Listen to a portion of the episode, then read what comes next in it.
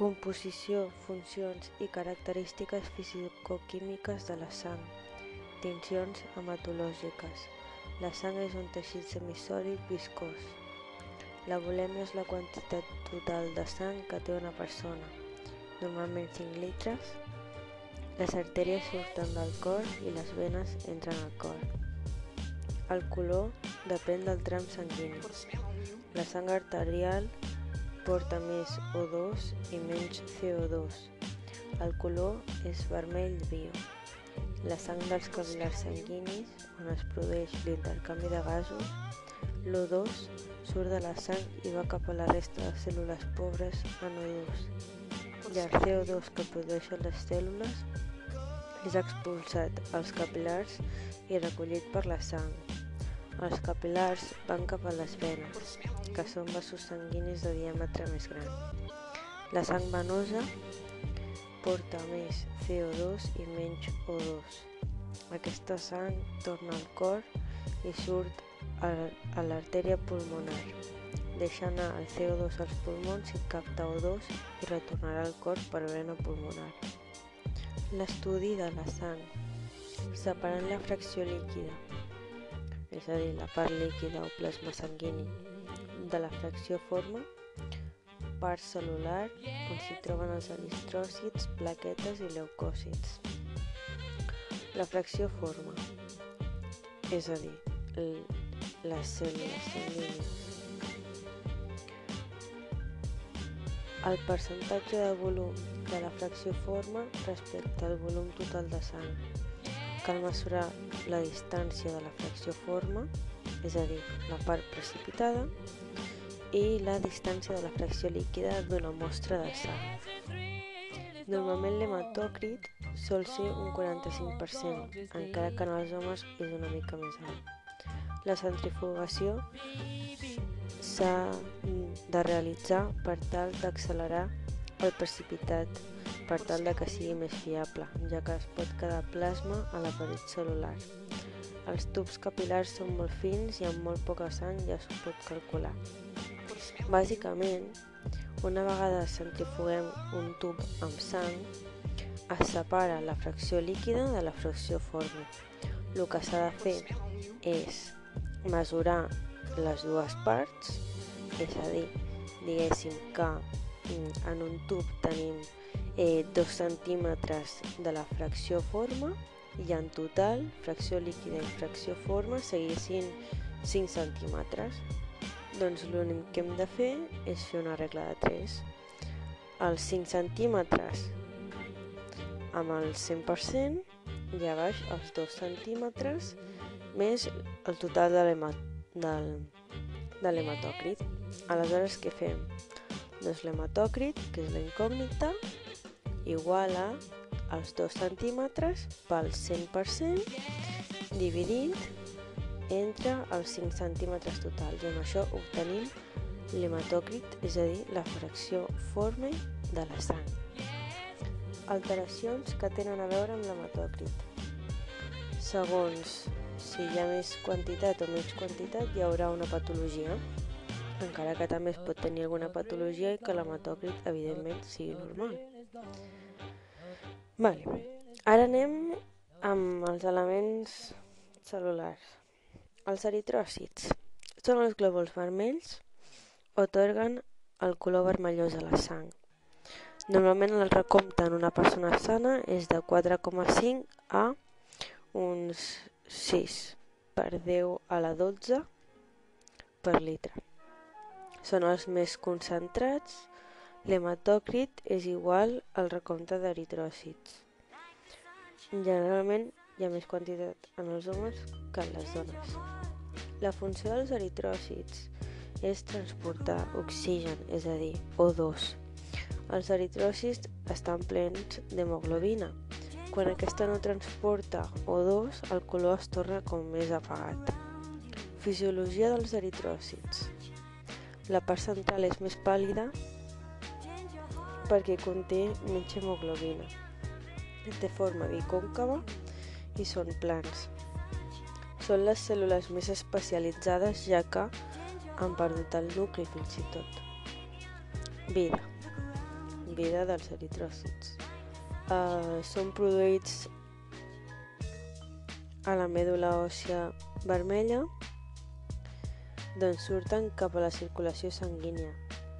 Tenen una duració de 120 dies, després els macròfags els fagociten i són eliminats pel sistema mononuclear fagocític, que sol ser principalment la melsa i també el fetge, encara que és menys freqüent. Leucòcits formen part del sistema immunitari Normalment el recompte d'una persona sana és d'uns 4.000 a uns 10.000 leucòcits partit entre MM elevat entre 3. La seva funció és bàsicament immunitària de defensa. Fisiologia. Els leucòcits són les úniques cèl·lules que hi ha a la sang que tenen nucli. Hi ha dos tipus, els granulars i també els agranulars. Ara anem a explicar cadascun i els que hi ha dintre. Els granulars, és a dir, els polimorfonuclears, eh, són leucòcits que tenen el nucli deformat i presenten lobulacions. Al citoplasma hi ha granulació. Hi ha tres tipus de leucòcits granulars, que són els neutròfils, els eosinòfils i els basòfils. Els neutròfils són els leucòcits granulars més abundants. bueno, en general, leucòcit més abundant. Sol ser entre un 40 i un 60%. Presenta com a mínim 3 lòbuls i com a, i com a màxim 5 com més vell sigui, més l'ovulació presentarà. Fisiologia dels neutròfils. Granulació neutròfila observable al microscopi. Tinció dels neutròfils amb eosina, que és el colorant àcid, i també pot ser amb blau de metilè, que és un bàsic. En la tinció el nucli queda lila i el citoplasma queda rosa pàl·lid. Funció dels neutròfils. Són cèl·lules fagocítiques d'immunitat inespecífica, és a dir, que fagociten tot cos estrany. Els eosinòfils són els leucòcits en proporció 2-3% en sang. Presenten entre 2 o 3 lòbuls. Fisiologia dels eosinòfils. Granulació eosinòfila al citoplasma. Tinció dels eosinòfils. Principalment amb eosina, el nucli es tenyeix de color lila i la granulació d'un color així com rosa i taronja. Funció dels eosinòfils. Tenen funció immunitària, antiparasitària i antiinflamatòria. En un procés inflamatori el cos allibera histaminasa, és a dir, enzim que degrada la histamina i això provoca que baixi la inflamació. Un altre tipus de leucòcit són els basòfils. És un leucòcit en proporció 0,1% en sang. Fisiologia dels basòfils. Tenen una granulació basòfila molt gruixuda que ocupa tot el citoplasma i poden fins i tot tapar el nucli. La tinció dels basòfils ha de ser en blau fosc. La funció dels basòfils és bàsicament immunitària i proinflamatòria. És a dir, activen, activen passos que determinen els processos inflamatoris, ja que alliberen histamina. L'altre grup de leucòcits que cal explicar són els agranulars és a dir, mononuclears. Tenen nucli estàndard, sense lobulacions, no s'observen granulacions al microscopi, es fabriquen a la medul·la òssia vermella i hi ha dos tipus, linfòcits i monòcits. Els linfòcits estan dintre dels leucòcits agranulars. Són leucòcits en proporció un 20-30% en sang. És el leucòcit més petit. Fisiologia dels linfòcits. Són rodons, tenen nucli rodó que ocupa quasi tot el citoplasma de la cèl·lula. Tinció dels linfòcits. El nucli lila i el citoplasma pàl·lid. Funció dels linfòcits.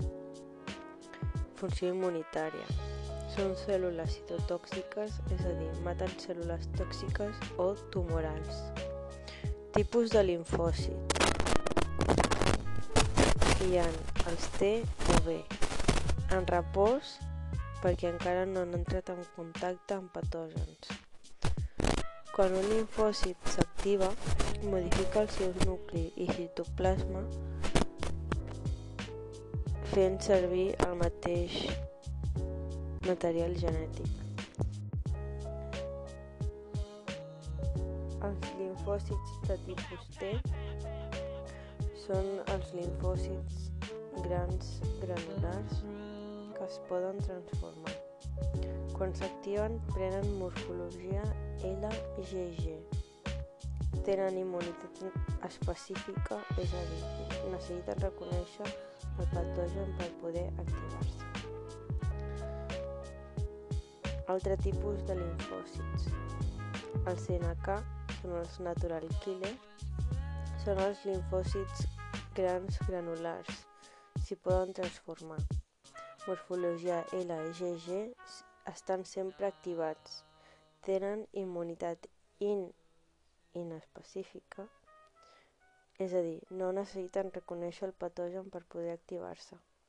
Linfòcits de tipus B. Quan s'activen prenen morfologia LGG.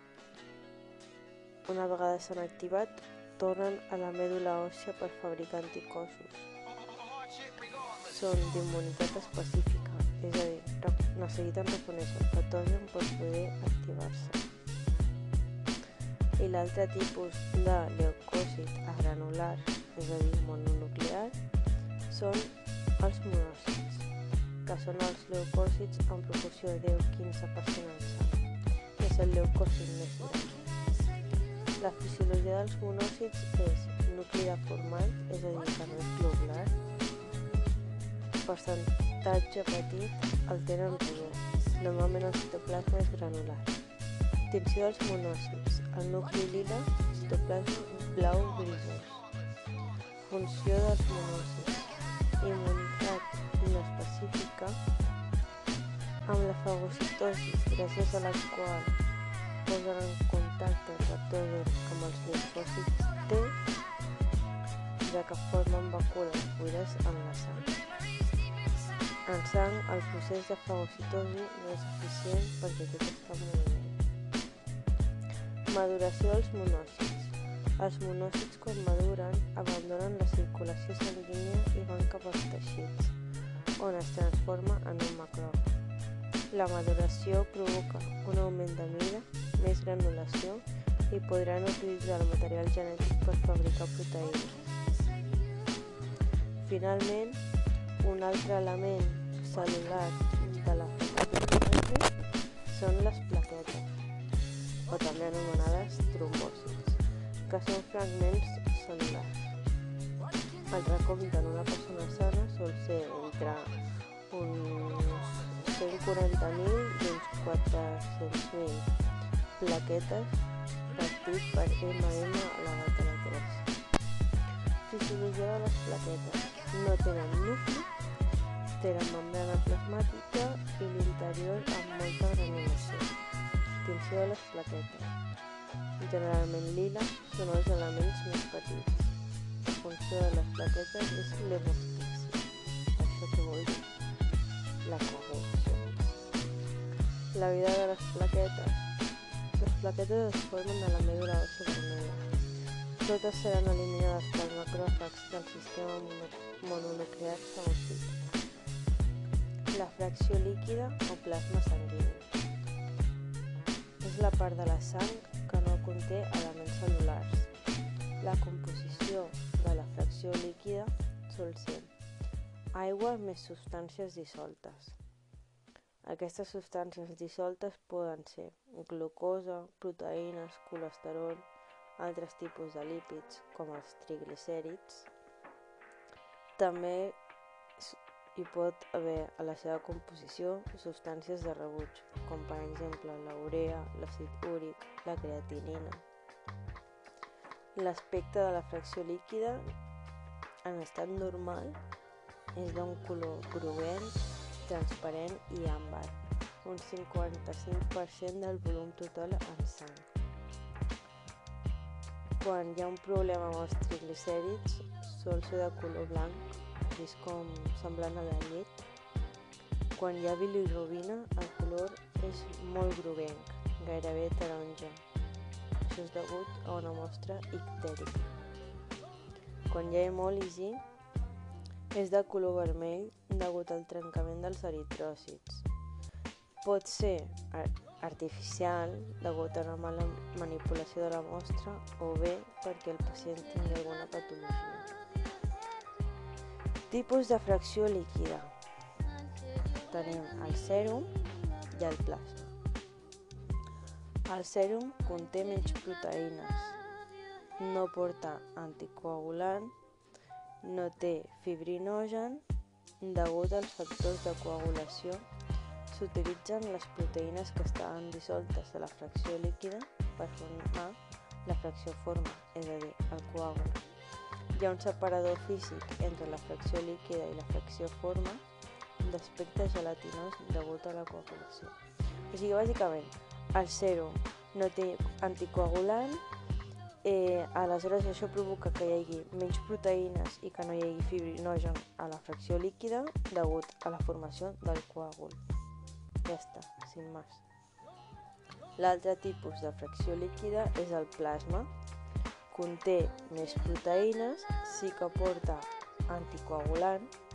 Depenent del que els vulgui analitzar, s'utilitzarà un coagulant o altre.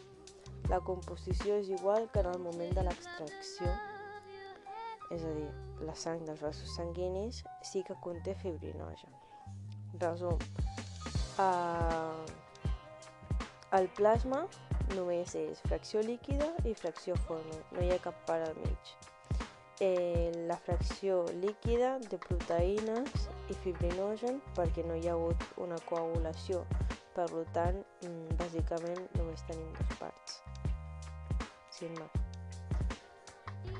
Quantitat de la fracció líquida.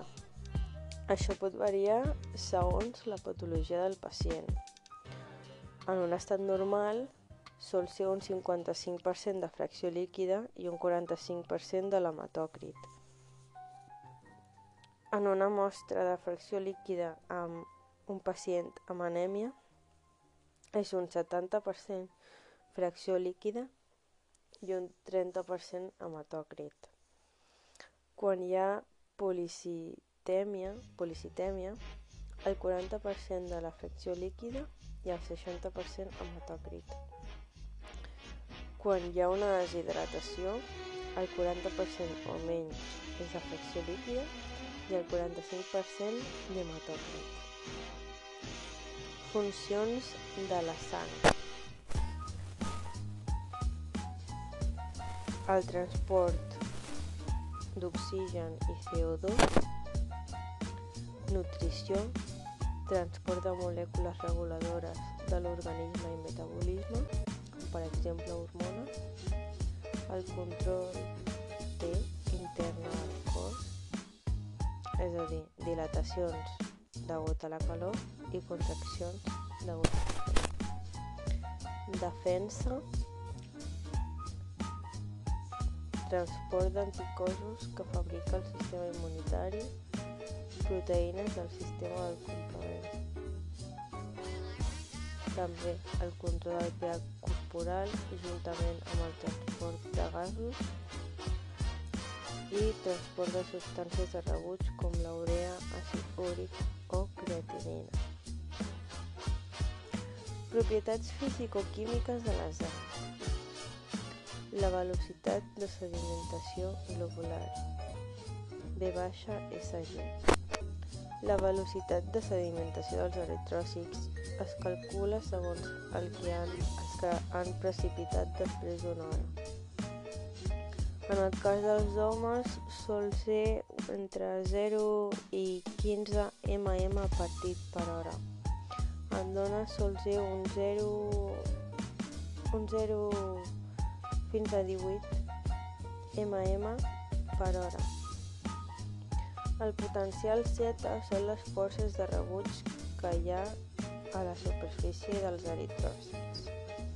Contra més potencial Z hi haurà més força de repulsió i com més alt és el potencial Z disminueix la velocitat de sedimentació globular, ja que els eritròcits es repelen entre si i els hi costa més precipitar. Contra menys potencial Z hi hagi, hi haurà menys força de repulsió i com més baix és el potencial Z, més augmenta la velocitat de sedimentació globular. El potencial Z depèn de les proteïnes que hi ha a la fracció líquida, com per exemple, l'albúmina provoca que hi hagi més potencial Z i el, i el fibrinogen i les globulines provoquen que aquest potencial Z redueixi. Malalties que alteren la concentració de proteïnes. Aquestes malalties alteraran el potencial Z i la velocitat de sedimentació globular, ja que els augments són molt evidents, en canvi, les baixades de les proteïnes cal tenir analítiques prèvies per poder observar. És a dir, que quan puja aquesta concentració és fàcil de veure, però quan baixa sol ser progressiu i per tant necessites tenir uns antecedents per poder observar aquesta evolució. Les malalties que alteren la concentració de la velocitat de sedimentació globular generalment pot ser una causa fisiològica en el sentit de les dones embarassades produeix, produeixen més velocitat de sedimentació globular també pot ser provocat per una infecció, ja que les globulines pugen, el potencial Z disminueix i la velocitat de sedimentació globular augmenta. També pot ser degut a, al CID, que és la coagulació intravascular disseminada. Sense patir un traumatisme es formen coàguls que consumeixen fibrinogen a diferents parts del cos, per tant el potencial, el potencial Z augmenta i la velocitat de sedimentació globular baixa. Altres patologies no relacionades amb les proteïnes poden ser l'anèmia, que això produeix una disminució d'eritròcits, això vol dir que precipiten més fàcilment i la velocitat de sedimentació globular augmenta i el potencial Z es queda igual.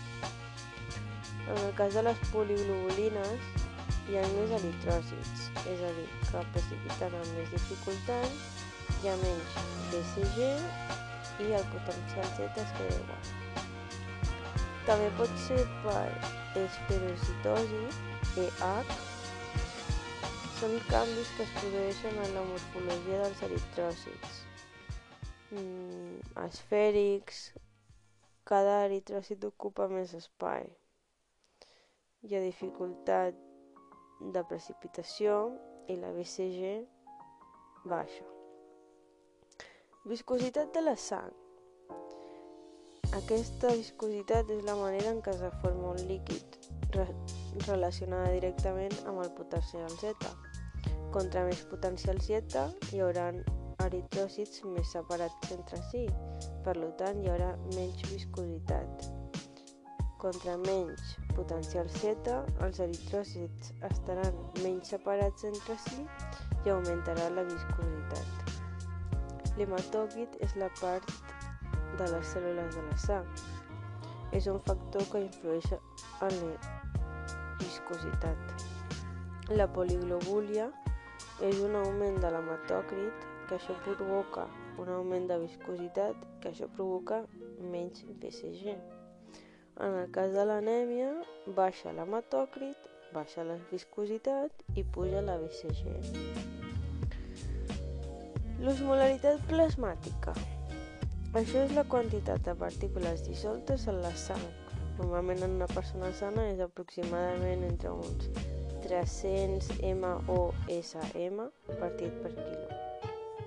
Les molècules principals que, que contribueixen a l'osmolaritat són la glucosa, la urea, el clor, l'HCO3 i el sodi. Depenent de la concentració d'aquestes mateixes molècules, es produiran canvis en la quantitat d'aigua que entra i surt dels vasos sanguinis. Aquests canvis alteren la volèmia.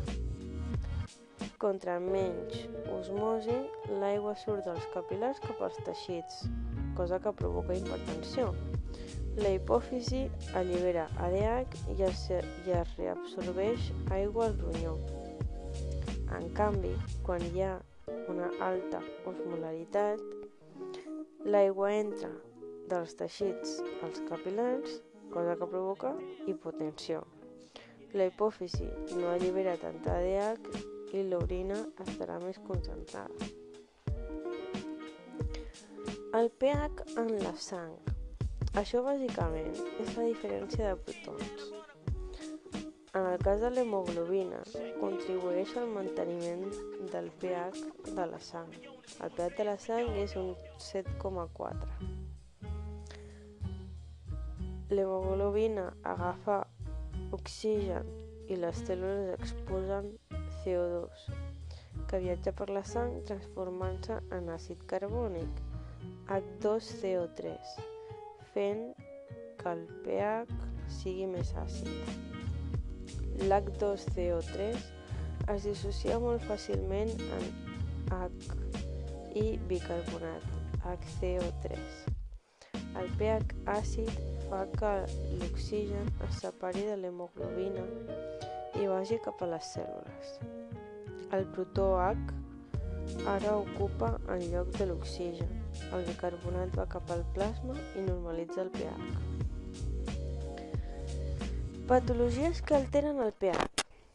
L'hiperventilació, en el cas d'una crisi d'ansietat, s'expulsa més oxigen i es perd càrrega àcida i el pH es basifica, és a dir, que puja de 7,4.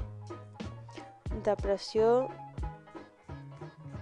del SN provocat per un fàrmac per exemple, provoca una respiració més lenta, s'acumula CO2 i el pH es torna més àcid, és a dir, que baixa de 7,4. Mètodes per l'estudi morfològic de les cèl·lules sanguínies. Les extensions sanguínies per frotis o extensions sanguínies amb una gota de sang normalment 5 microlitres, que s'ha d'arrossegar al llarg d'un portaobjectes, de manera manual o automàtica. La tècnica dels dos portaobjectes, això implica dos portaobjectes, un normal i un esmerilat. La gota petita s'ha de deixar de secar a l'aire. Zones de l'extensió. Al cap és on hi ha més acumulació de cèl·lules. Vàries capes d'eritròcits és difícil observar la morfologia més que perquè estan totes acumulades una sobre les altres, doncs no es fa observació. El cos és una catifa d'eritròcits. Bàsicament és que estan un al costat dels altres. És la distribució real dels eritròcits. Es fa l'observació no té per què estar exactament a la meitat del frotis, eh? pot estar més endavant, més enrere, la qüestió és, és l'estructura. La cua de les extensions mm, de vegades acaba, acaba amb, amb barbos, és a dir, com amb ratlles, prolongacions. No es pot fer bé l'observació. Les característiques d'una bona extensió són tres, les tres zones clares, el cap més concentrat, el cos on s'ha de fer l'observació i la cua a la part final. ha d'estar centrat, ha de tenir el cap més gruixut i a mesura que ens allunyem que sigui més prim. Les tincions defectuoses, bueno, bàsicament és si hi ha zona amb més sang, amb poca sang, si hi ha grietes o, o totes aquestes coses. O si és massa curt o massa gruixut. Tincions hematològiques. Totes les tincions serveixen per observar sang perifèrica i medul·la òssia. La tinció convencional es fa a tots els pacients Permet l'observació d'elements formes com plaquetes eritròcits i cinc tipus de leucòcits.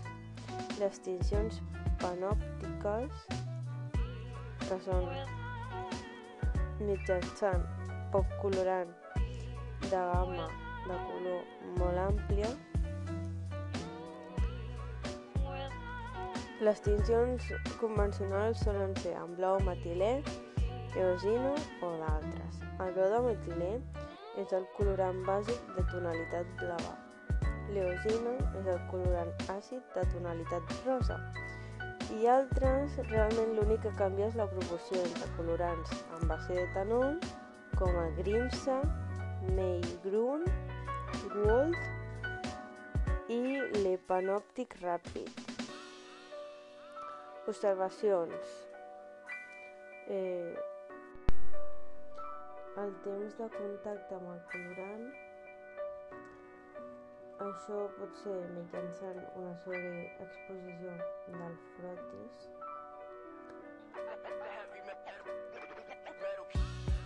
Que predomina el blau de metilè. La poca exposició, o sigui, bàsicament t'està dient contra més estona posis el colorant, més fosc serà metilè. Si hi ha molt poca exposició, aleshores es quedarà natural rosa. Una altra observació és el temps de rentat, amb aigua destilada desionitzada. Contra més temps serà més clar. En el cas de l'eosina, com menys temps serà més fosc. Altres tincions hematològiques especials que no s'utilitzen de forma rutinària han de ser per a un estudi en concret. S'utilitzen el Sudan, el PAS, BASS, la mieloperoxidasa i el fosfatasa